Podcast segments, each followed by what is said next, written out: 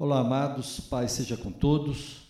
Vamos ler o nosso texto de hoje, no estudo sobre a perplexidade de Paulo, Gálatas capítulo 4, versículos 12 a 31, e vamos ler também o versículo 1 do capítulo 5, que tem muito a ver com a passagem dessa noite. Diz assim o texto, Gálatas 4, 12 a 31 e mais 5, versículo 1. Sede qual eu sou, pois também eu sou como vós. Irmãos, assim vos suplico, em nada me ofendestes. E vós sabeis que vos preguei o evangelho a primeira vez por causa de uma enfermidade física. E posto que a minha enfermidade na carne vos foi uma tentação, contudo, não me revelastes desprezo nem desgosto. Antes, me recebestes como anjo de Deus, como o próprio Cristo Jesus. Que é feito, pois, da vossa exultação? Pois vos dou testemunho de que, se possível fora, teríeis arrancado os próprios olhos para vos dar. Tornei-me, porventura, vosso inimigo, por vos dizer a verdade? Os que vos obsequiam não o fazem sinceramente, mas querem afastar-vos de mim, para que o vosso zelo seja em favor deles. É bom ser sempre zeloso pelo bem, e não apenas quando estou presente convosco. Meus filhos, por quem de novo sofro as dores de parto, até ser Cristo formado em vós. Pudera eu estar presente agora convosco e falar-vos em outro tom de voz porque me vejo perplexo a vosso respeito. Dizei-me, vós, os que quereis estar sob a lei, acaso não ouvistes a lei? Pois está escrito que Abraão teve dois filhos, um da mulher escrava e outro da livre. Mas o da escrava nasceu segundo a carne, o da livre, mediante a promessa. Estas coisas são alegóricas, porque estas mulheres são duas alianças uma, na verdade, se refere ao Monte Sinai, que gera para a escravidão. Esta é Agar. Ora, Agar é o Monte Sinai na Arábia e corresponde a Jerusalém atual, que está em escravidão com seus filhos. Mas a Jerusalém lá de cima é livre, a qual é nossa mãe, porque está escrito: Alegra-te, ó estéreo, que não dás a luz, exulta e clama, tu que não estás de parto, porque são mais numerosos os filhos da abandonada do que os da que tem marido. Vós, porém, irmãos, sois filhos da promessa como Isaque. Como, porém, outrora, o que nascera segundo a carne perseguia o que nasceu segundo o Espírito, assim também agora. Contudo, o que diz a Escritura? Lança fora a escrava e seu filho, porque de modo algum o filho da escrava será herdeiro com o filho da livre. E assim, irmãos, sois filhos não da escrava, e sim da livre. Para a liberdade foi que Cristo nos libertou. Permanecei, pois, firmes, e não vos submetais de novo a julgo de escravidão. Amém. Pai querido, nós bendizimos o teu nome pelo privilégio que temos de conhecer ao Senhor e de desfrutarmos da liberdade que há em Cristo Jesus. E essa liberdade, promovida pela graça do Senhor, aplicada ao nosso coração pelo Espírito Santo, mediante o sacrifício de Cristo, é que nos alegra o coração e nos dá certeza de que vamos morar por toda a eternidade com o Senhor no reino da glória. Recebe a nossa gratidão e nesse momento te pedimos em nome de Jesus que o Senhor abra o nosso entendimento e nos ajude a compreender o valor da liberdade que há em Cristo Jesus e somente nele. Amém. Sede qual eu sou, pois também eu sou como vós.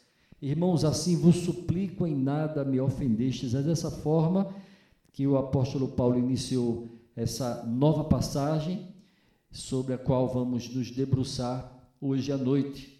E nós vemos nesses versículos de 12 a 20 que há uma ênfase nessa atração do amor. Até porque Paulo faz um apelo comovido, um apelo pessoal.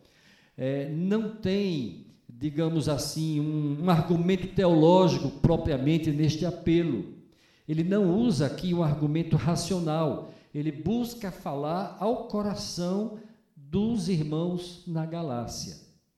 Por isso, ele usa essa linguagem. Sei de qual eu sou, porque eu também sou como vós. Sejam é, livres como eu sou, porque também eu, assim como vocês, abracei o evangelho que promove a liberdade. E aqui ele faz uma súplica e afirma para eles que não se sentiu ofendido, apesar de perceber o risco que os irmãos Gálatas estavam correndo ao flertarem com a lei, ao flertarem com os judaizantes que queriam atraí-los para a guarda da lei. E é sempre bom lembrarmos que o problema que Paulo aborda aqui não é propriamente a lei, até porque sabemos, por outras narrativas bíblicas, que a lei veio de Deus, foi o Senhor que deu através de seu servo Moisés para o povo de Israel. A lei é pura, a lei é boa, a lei é santa. No entanto, o que incomodava Paulo e colocava em risco a obra desenvolvida por ele, por outros obreiros ali da Galácia, era a interpretação errada da lei. Era o apego a, a certas práticas, a certos rituais que promoviam a escravidão e colocavam em risco a liberdade conquistada em Cristo Jesus. Isso era o que realmente incomodava o apóstolo Paulo. Paulo lembra que por causa deles se fez gentil. É, ele deixou o caminho do seu povo, o caminho no qual ele andou durante tanto tempo na sua vida, ele quebrou as tradições nas quais ele foi criado. Ele converteu-se naquilo que os Gálatas eram. E agora ele roga aos Gálatas que não voltem a, a se deixar escravizar, que não tomem sobre si o jugo da lei, mas que eles fossem, como ele, Paulo, era, livre em Cristo Jesus. Avançamos aí no versículo 13 e percebemos Paulo falando da enfermidade física. Vós sabeis que eu preguei o evangelho a primeira vez por causa de uma enfermidade física. É, por conta dessa enfermidade, Paulo teve que interromper a sua viagem e se deter mais tempo ali na Galácia, onde iniciou a pregação do Evangelho. Nós sabemos, por fontes históricas confiáveis, que essa foi a primeira carta escrita pelo apóstolo Paulo. E vemos nela algumas expressões que Paulo usou somente ao escrever para os Gálatas, demonstrando assim o carinho que tinha por aqueles irmãos e o zelo, a preocupação que havia no seu coração a respeito do, da situação que eles viviam, do assédio que eles sofriam e do risco que eles corriam. Então, ele se refere a esse espinho na carne. Quando conheceram o apóstolo Paulo, ele estava doente. A causa dessa doença, né, alguns estudiosos eles divergem. Né? Uns dizem que foi por conta da perseguição, outros falam em tentações, outros ainda falam que ele sofria de uma forte dor de cabeça. Há ainda escritores que acham que essa enfermidade física foi provocada né, nos olhos por conta do fulgor da glória de Deus que ele contemplou no momento da sua conversão, quando ele se dirigia de Jerusalém para Damasco, é, cumprindo a missão de perseguir os cristãos, os seguidores de Cristo, e ali ele viu uma luz mais forte do que o sol, e isso ao meio-dia, ele caiu, nós conhecemos bem essa narrativa ali em Atos capítulo 9. Então, alguns estudiosos entendem que esse problema nos olhos foi causado por aquela forte luz. Outros dizem que um mal muito comum naqueles dias naquela região, que era a malária, foi é, que causou essa enfermidade física no velho apóstolo. Outros ainda dizem que foi epilepsia. Aí nós vemos algumas palavras aqui no versículo 14, que diz assim: E posto que a minha enfermidade na carne vos foi uma tentação, contudo, não me revelastes desprezo nem desgosto. Essas duas palavras aqui, desprezo e desgosto, que Paulo não percebeu da parte dos Gálatas, ele faz questão de citar. Por isso nós entendemos esse, esse chamado é, que apela ao coração. Não há aqui um argumento teológico, mas há um chamado pessoal, um chamado que apela para o sentimento, para que eles se lembrassem daquelas experiências do passado, de como ele foi acolhido no meio dos Gálatas, acolhido com amor, não foi alvo de desprezo e nem de desgosto, apesar da sua enfermidade. Por que essa suspeita de epilepsia? Porque é, para alguns havia alguns sintomas disso. No mundo antigo havia o costume de cuspir quando alguém via um epiléptico, com o propósito de afastar o mal na vida daquela pessoa. Claro que sabemos que isso é uma superstição, mas eu faço questão de citar apenas para vocês saberem que há várias ideias diferentes a respeito de qual era essa enfermidade. No entanto, é, pelo que nós vemos aí em seguida, né, ele, ele citando é, essa questão dos olhos, dá a entender que realmente esse era o seu problema. É, versículo 15 diz: Que é feito, pois, da vossa exultação? Pois vos dou, vos dou testemunho de que, se possível fora, terias arrancado os próprios olhos para nos dar. Então, há, um, há indícios fortes de que, de fato, essa enfermidade tinha a ver com os olhos do velho, do velho apóstolo, do apóstolo Paulo.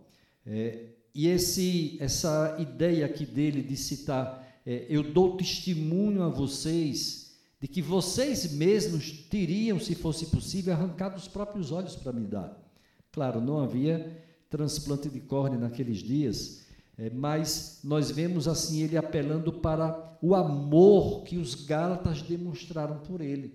E aquilo marcou profundamente a vida dele, até porque ele era um judeu convertido a Cristo Jesus chamado para ser apóstolo, que saiu numa missão e que, apesar daquela situação difícil que ele estava convivendo com um problema possivelmente nos olhos, ele foi acolhido amorosamente por aquelas pessoas. E ali nasceu aquela igreja.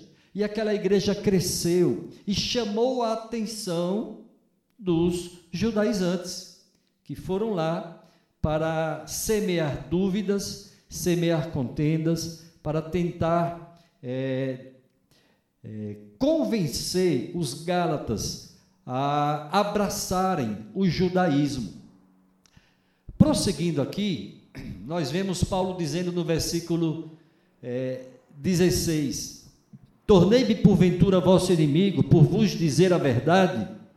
Esse dizer a verdade tem a ver com o conteúdo da carta nos capítulos anteriores, nas passagens que nós analisamos, até porque algumas expressões, algumas colocações foram muito duras, foram muito incisivas.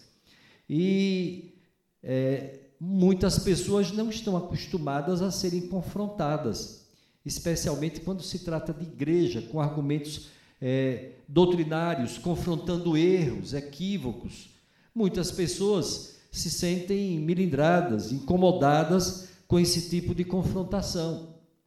Por essa razão, no versículo 18, ele fala pela segunda vez sobre a palavra zelo. Ele fala no 17 e ele fala no 18. No 17, no sentido de, de chamar atenção para a falsidade, a hipocrisia, a falta de sinceridade por parte dos judaizantes que tinham esse alvo: afastar-vos de mim, como ele disse, para que o vosso zelo seja em favor deles.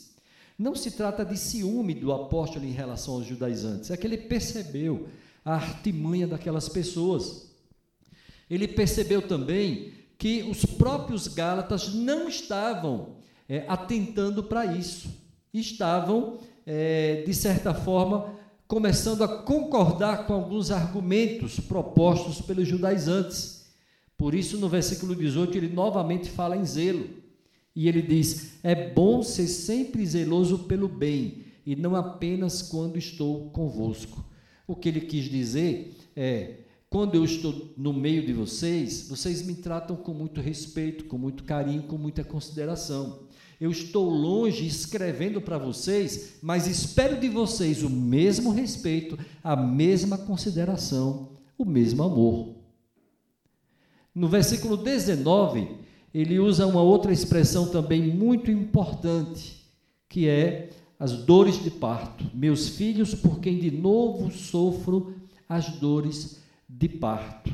Então, ele é, levar os Gálatas a Cristo custou sofrimento, custou dor, um esforço muito grande da parte dele, não apenas no sentido de enfrentar adversários, né, é, inimigos que queriam o mal dele, mas também é, no sentido de é, vencer suas limitações físicas por conta dessa enfermidade, com o propósito de comunicar a ele o evangelho da glória de Cristo com o propósito de promover a liberdade espiritual que os Gálatas tanto é, valorizavam e que agora estavam a ponto de abrir mão.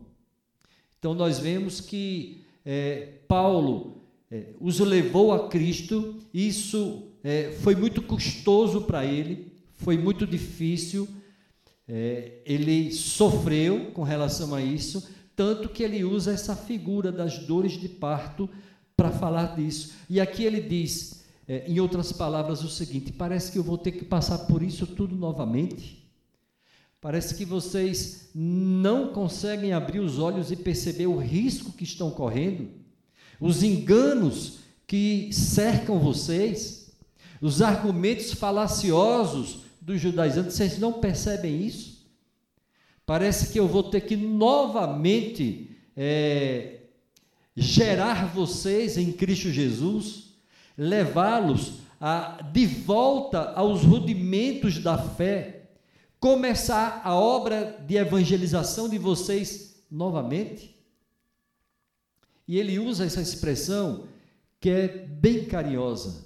Meus filhos, algumas traduções dizem meus filhinhos.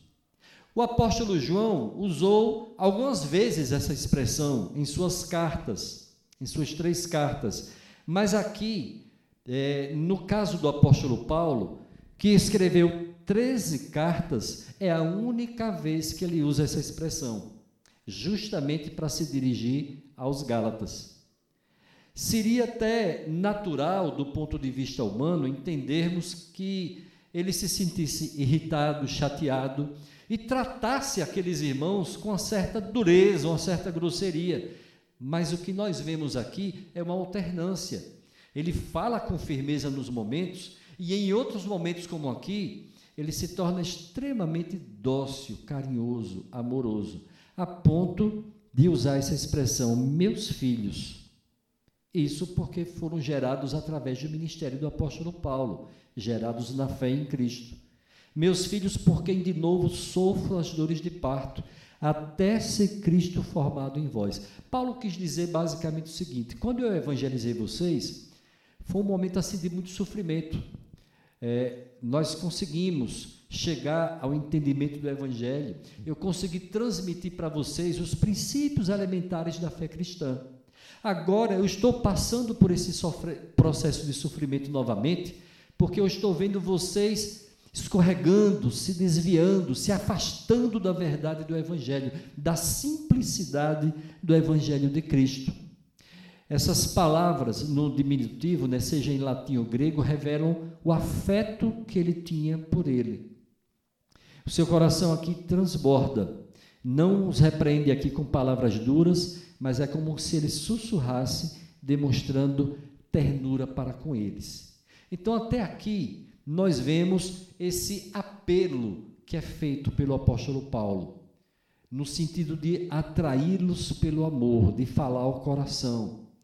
Porque Paulo sabia que ele estava distante e os judaizantes estavam por lá, todos os dias, visitando um, visitando o outro, conversando com um com o outro, tentando desencaminhá-los. Era uma luta desigual nesse aspecto. Então, a única maneira de Paulo alcançar êxito era argumentar com profundidade, doutrinariamente, mas ao mesmo tempo buscar falar o coração.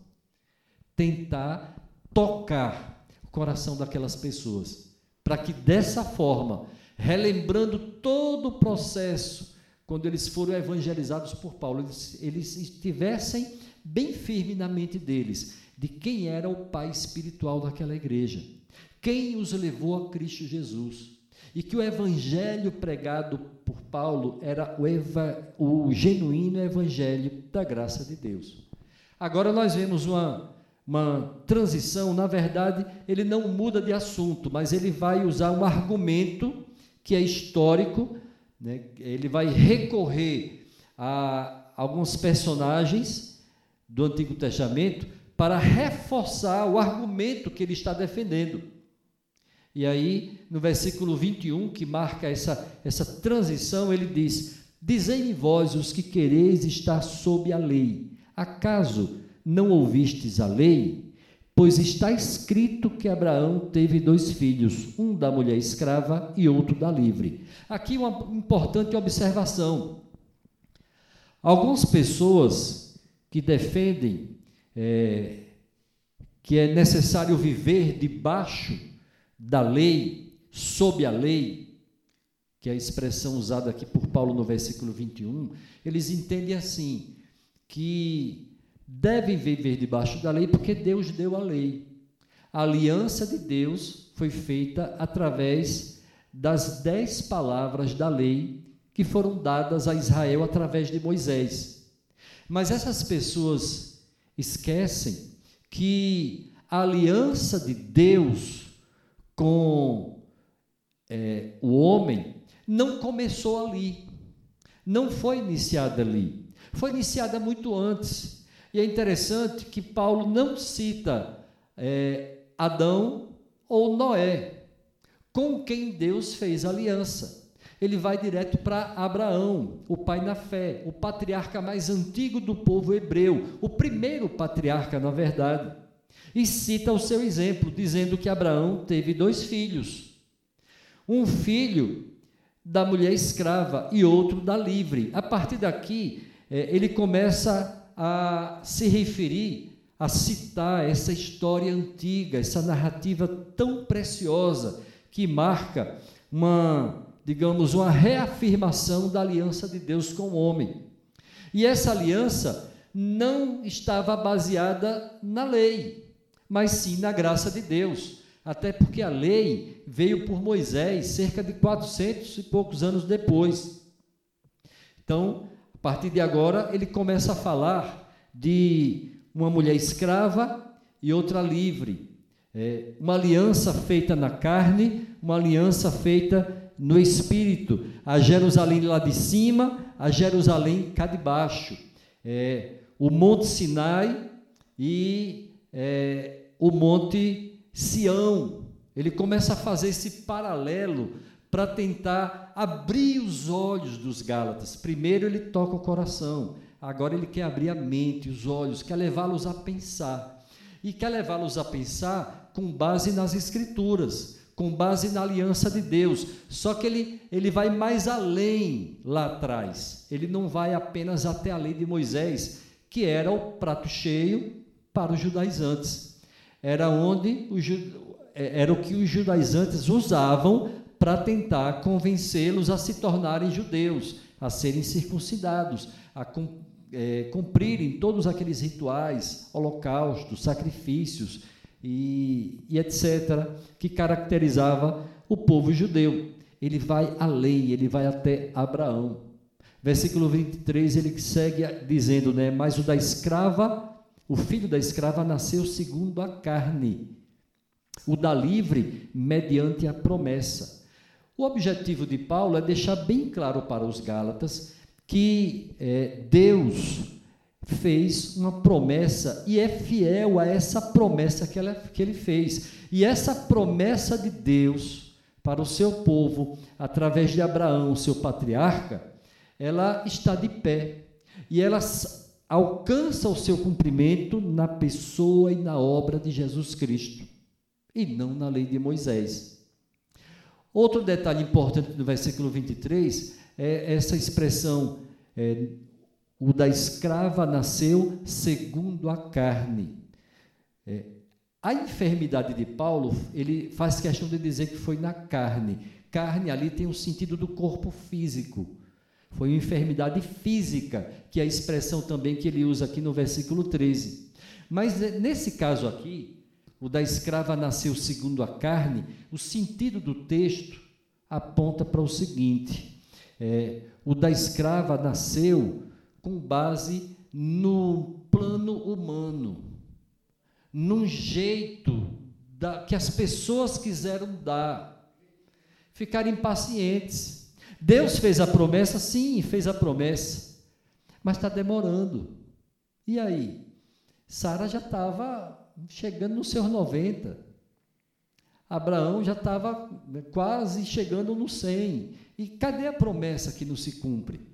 Então, eles quiseram ajudar a Deus, eles quiseram dar um jeito. E o resultado desse jeito foi muita briga, muita guerra, muita confusão, muita contenda, até os nossos dias. Isso se prolongou e deve continuar mais um tempo. O da escrava nasceu segundo a carne. O nome dele é Ismael. Ele representa exatamente esse plano humano esse plano raso, carnal, esse jeitinho que as pessoas dão para é, substituir o plano eterno de Deus. Aí depois ele diz: o da livre mediante a promessa. E aí coloca, né, essas coisas são alegóricas, porque estas mulheres, as mães desses meninos, são duas alianças. Elas representam essas duas alianças uma, na verdade, se refere ao Monte Sinai, que gera para escravidão, é Agar. Essa palavra escravidão será repetida no capítulo 5, versículo 1. Permanecei, pois, firmes e não vos submetais de novo a julgo de escravidão. Por que de novo? Porque antes de conhecer a Cristo, os Gálatas, na condição de gentios, eles eram idólatras. Eles eram pagãos. Eles viviam debaixo da escravidão do paganismo. Conheceram a Cristo, receberam a liberdade em Cristo Jesus, que é proporcionada pela graça de Deus. Mas agora, diante da pregação dos judaizantes, eles estavam sendo seduzidos a se tornarem judeus. O jugo agora era outro, mas era um jugo de escravidão também. Era o jugo da lei. O jugo resultado da interpretação errada da lei de Deus. A palavra de Deus, quando ela é interpretada de forma errada, ao invés de nos libertar, nos escraviza. Para um rabino, todo texto da Escritura ele sempre tinha quatro significados. É, e isso é bem interessante a gente entender porque o rabino era alguém que se esforçava no estudo das antigas escrituras, se esforçava para interpretar o texto da forma mais correta possível. E havia três sentidos para uma passagem é, das escrituras. É, Pechat significa o sentido literal, aquele que a gente bate o olho, leu e aquilo que entendeu que está ali escrito. Remaz significa é, é, representa o. Representa não, é o significado que é sugerido pelo texto, pelos estudiosos. Derush é o significado implícito, é aquele que exige estudo profundo, investigação daquela passagem. E Sod, que é o sentido alegórico. As iniciais dessas quatro palavras hebraicas, Peshat, Remaz, Derush, Sod, PRDS, são as consoantes da palavra paradisos, de onde veio no português a palavra paraíso. O que é que significa isso para nós? É, os rabinos, eles é, amavam estudar, se aprofundar no conhecimento das Escrituras. Eles ficavam famosos, muito conhecidos e conquistavam seguidores, alunos para a sua escola rabínica. E isso para eles era motivo de, de, de, orgulho, de muita honra, de muitos elogios né, em Israel. Se alguém conseguia compreender os quatro significados de uma passagem das Escrituras, essa pessoa alcançava a glória do paraíso, como eles diziam. Eles se sentiam plenamente realizados, grandemente reconhecidos. Por que eu estou falando isso? Porque eles valorizavam esses significados, mas especialmente o alegórico. Eles gostavam disso. Falar disso hoje, de método alegórico, no meio presbiteriano reformado, é uma blasfêmia. Né? Nós somos adeptos do, do método histórico-gramatical. A gente pega as palavras e busca entender o sentido das palavras de acordo com o contexto histórico da época. É dessa forma que nós vamos poder fazer a contextualização, transportar aquele sentido original para os nossos dias. A gente chama isso de aplicação, né? e aplicação tem que ser correta e porque ela vai influenciar nossa vida. A palavra de Deus é a nossa regra de fé e de prática, mas se interpretar de forma errada, ela se torna um jugo pesado de carregar, opressor. Aí vira um, é, é uma espécie de não pode isso, não pode aquilo, é proibido isso, é proibido aquilo. É um jugo pesado, é uma canga né, que escraviza, que machuca as pessoas, ao invés de promover a liberdade que há em Cristo Jesus. Então, os rabinos tomavam parte do relato histórico do Antigo Testamento e viam nele sentidos ocultos, convincentes em seus dias. Paulo era rabino, e aqui que eu quero chegar. E aqui ele agiu de certa forma como um rabino. Ele pega um texto do Antigo Testamento e faz essa alegoria. Na verdade, quando nós olhamos hoje, ela tem muito a ver com uma tipificação. O que é isso? Pegar personagens do Antigo Testamento, que são tipos de Cristo, ou são tipos de alguma outra pessoa, ou tipos da aliança de Deus, que é o caso aqui desse texto. Então, nós vemos aqui, por exemplo, Monte Sinai, ou Agar, ou Ismael, que, é, que nasceu segundo a carne, tudo isso aponta para a, a velha aliança, baseada na lei. Aí, qual é o contraponto? É Sara, Jerusalém lá de cima, expressão usada aqui, filhos da promessa, que é o caso de Isaac. Aí aponta para a nova aliança firmada em Cristo Jesus, e Paulo faz questão de dizer no versículo 31, irmãos, e assim, irmãos, somos filhos não da escrava, mas da livre. Versículo 28 ele diz: Vós, porém, irmãos, sois filhos da promessa, como Isaac. No 26, mas a Jerusalém lá de cima é livre, a qual é a nossa mãe. Então ele sempre procura apontar para a aliança, a nova aliança, aliança definitiva, aliança eterna, aliança perfeita, completa e irrevogável, que foi feita com base no sangue de Jesus Cristo. Para confrontar a velha aliança. Então, o que é que ele procura mostrar para os Gálatas? Vocês estão fazendo um péssimo negócio. Vocês receberam um presente maravilhoso e estão querendo descartá-lo, abrir mão dele para receber algo que está ultrapassado, que é um rudimento velho. Vocês estão querendo abrir mão do diploma de terceiro grau de vocês para voltar para o Mobral? Não faz sentido isso. Espiritualmente era o que estava acontecendo.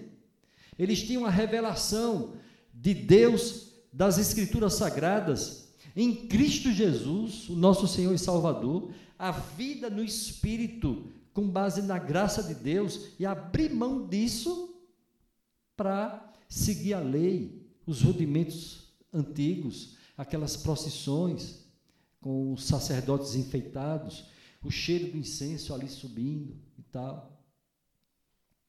É basicamente isso que ele faz. Ele busca fazer essa, essa comparação para confrontar aquela atitude passiva, é, tão ruim, adotada pelos Gálatas, de consentir até aquelas pessoas de falarem no meio da igreja, de serem visitados por eles.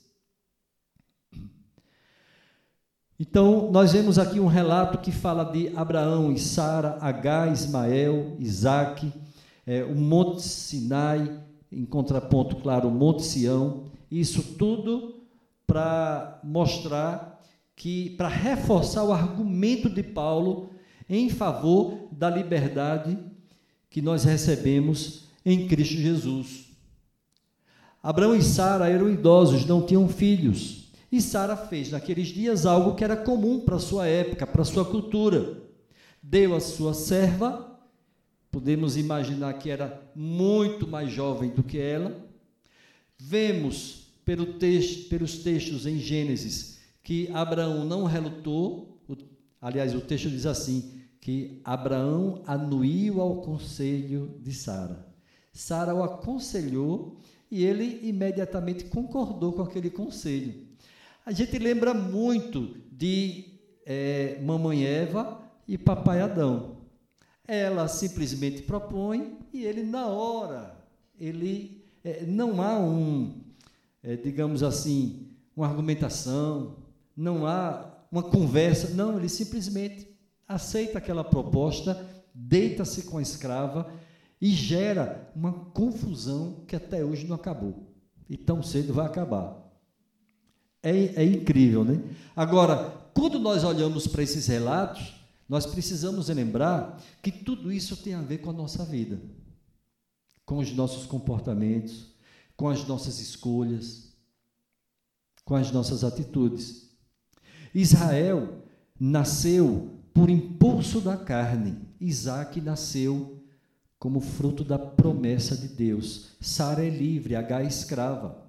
H, você lembra que ela desprezou Sara, porque é, ser estéril naquela cultura era uma grande vergonha.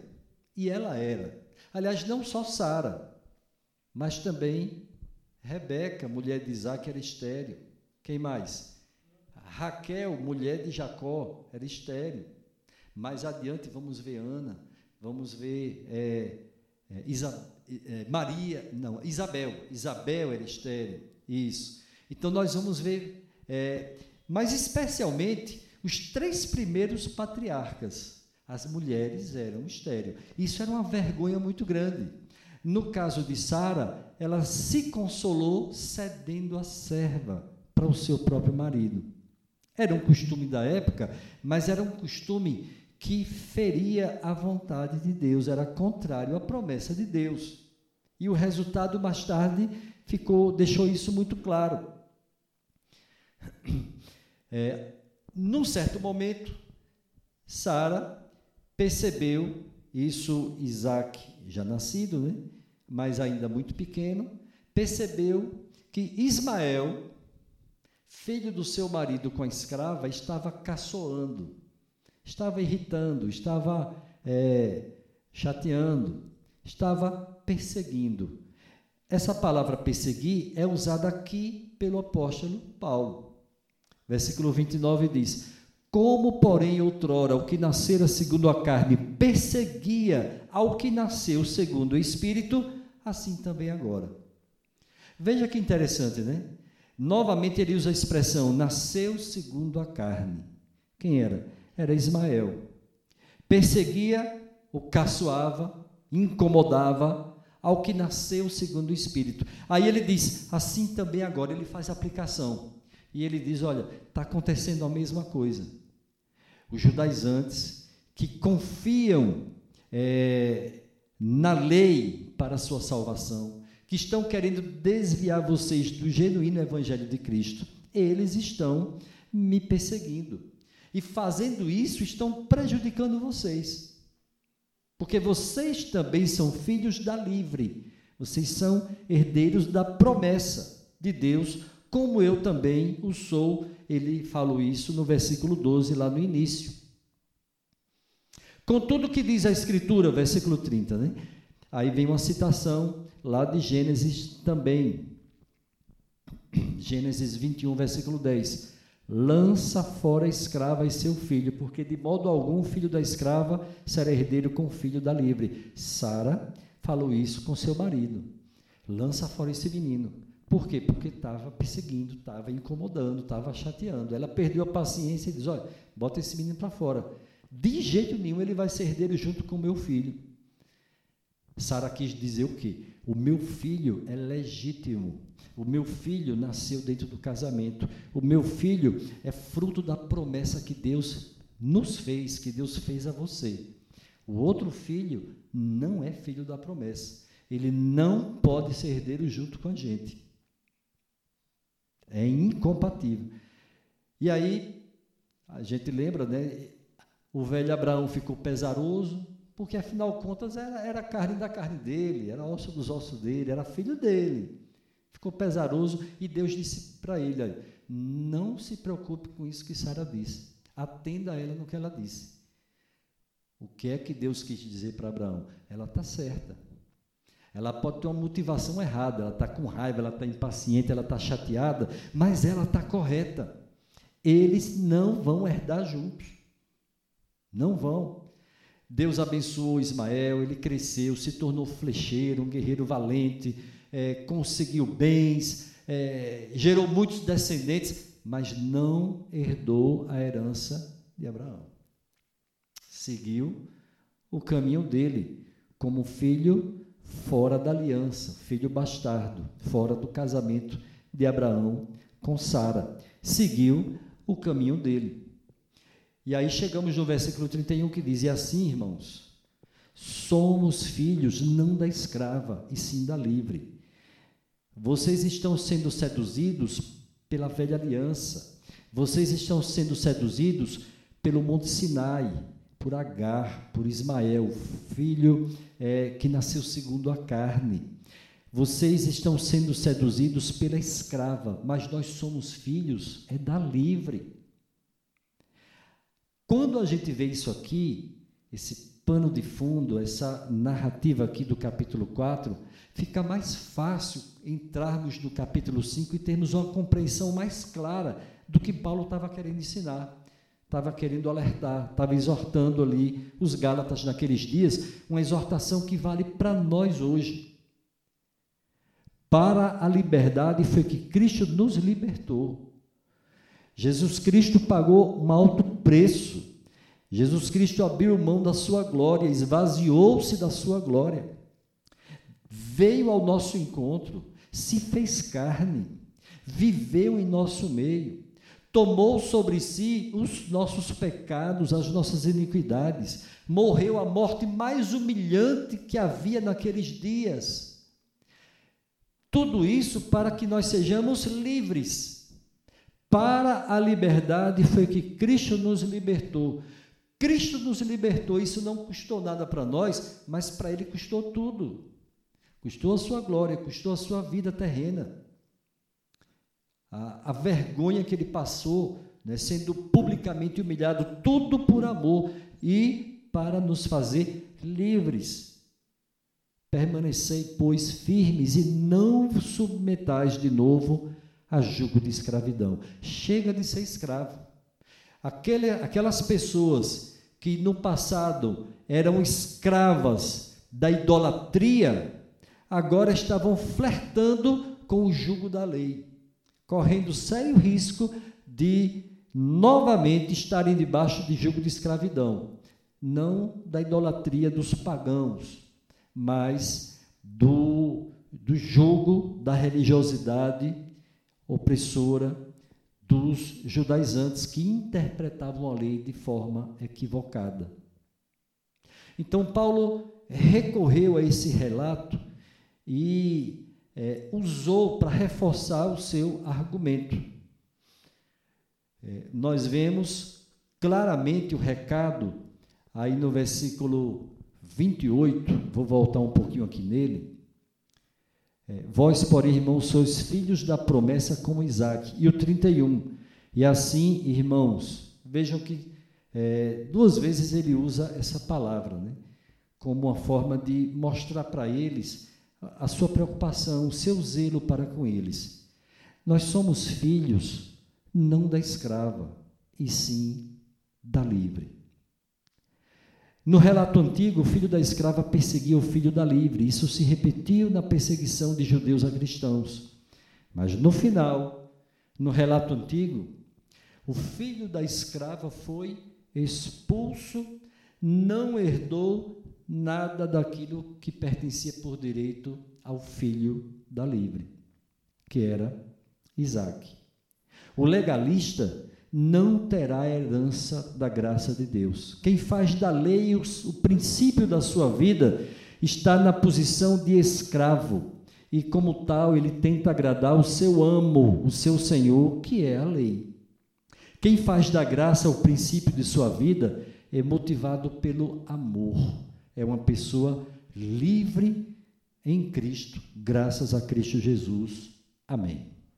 Algum comentário, irmãos? Alguma pergunta? Está na hora. No versículo 17, que ele fala assim: Os que vos obsequiam não o fazem sinceramente. Na realidade, é bem isso que o senhor estava falando. Aqueles que o tentam atrair, que obsequiar aqui é aqueles que vos seduzem. Eles não o fazem sinceramente, mas eles estão querendo apenas afastá-lo do apóstolo Paulo. Né? É, essa era a intenção deles. Exatamente. Mais alguém? Esse texto aqui, quando fala do, do filho da, da, da escrava, né? Hum, tem umas coisas que a gente fica meio, meio, meio assim, é, como é que se podemos dizer?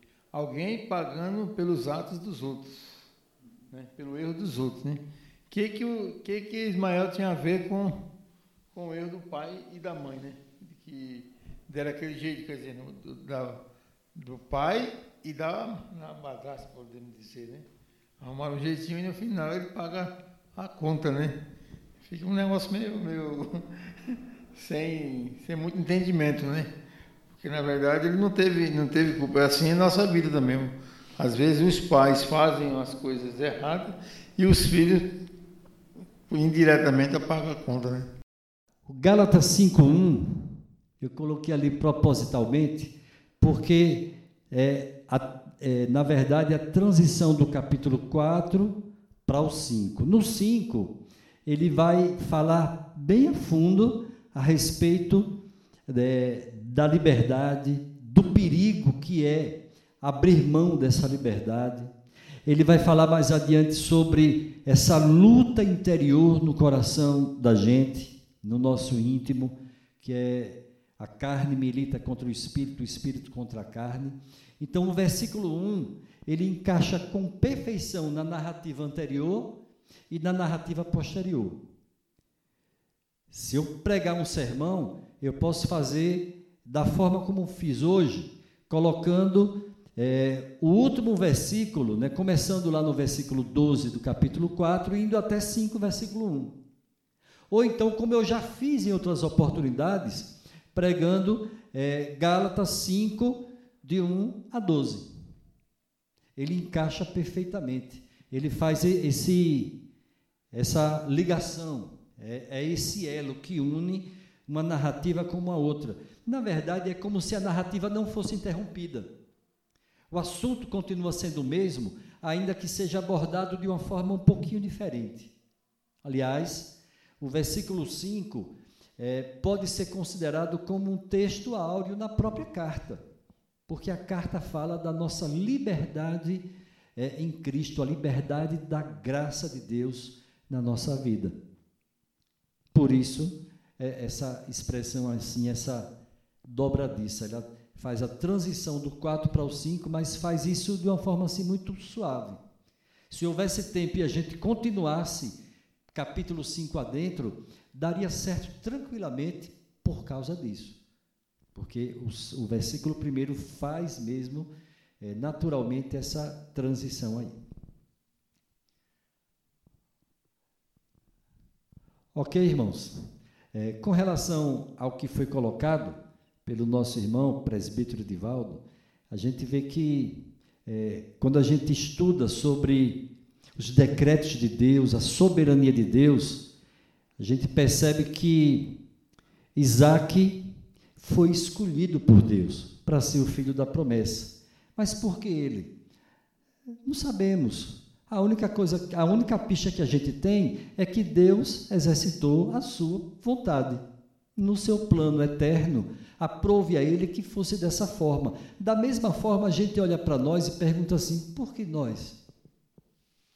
Por que um irmão meu que não quer saber do Evangelho, né, é, tem uma vida totalmente desregrada, por que, que Deus não escolheu ele e escolheu a mim? Não sei, aprove a Deus, simplesmente isso. Deus exerceu a sua é, liberdade de decisão. Ele fez uma escolha, ele me escolheu. Para mim, é, a atitude do meu coração deve ser de humildade, de eterna gratidão. Por essa razão mesmo, eu sempre compartilho que é, é, é muito estranho um crente viver murmurando. Porque o que ele já recebeu de Deus, ele já recebeu a vida eterna, ele já tem a certeza da sua salvação. Qualquer coisa que venha como bênção material, como uma bênção terrena, é algo a mais que Deus está concedendo, fruto da sua misericórdia e de acordo com o seu plano eterno. Mas o maior presente que alguém podia receber, eu já recebi, você já recebeu, e isso através de Jesus Cristo. Nós temos essa liberdade em Cristo, fruto do sacrifício perfeito da cruz. Amém? Vamos orar e vamos agradecer a Deus por esse tempo de estudo da Sua palavra.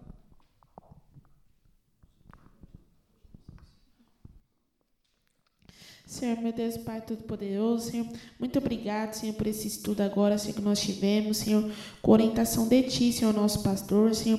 Muito obrigado, Senhor, porque hoje aprendemos, Senhor, e damos graças, Senhor, porque nós não somos escravos desse mundo, Senhor, mas, Senhor, nos deu o privilégio, Senhor, estarmos é, louvando a Ti, Senhor, honrando a Ti, Senhor, sempre agradecendo, Senhor, ao sacrifício imerecido que nós obtivemos, ó Pai.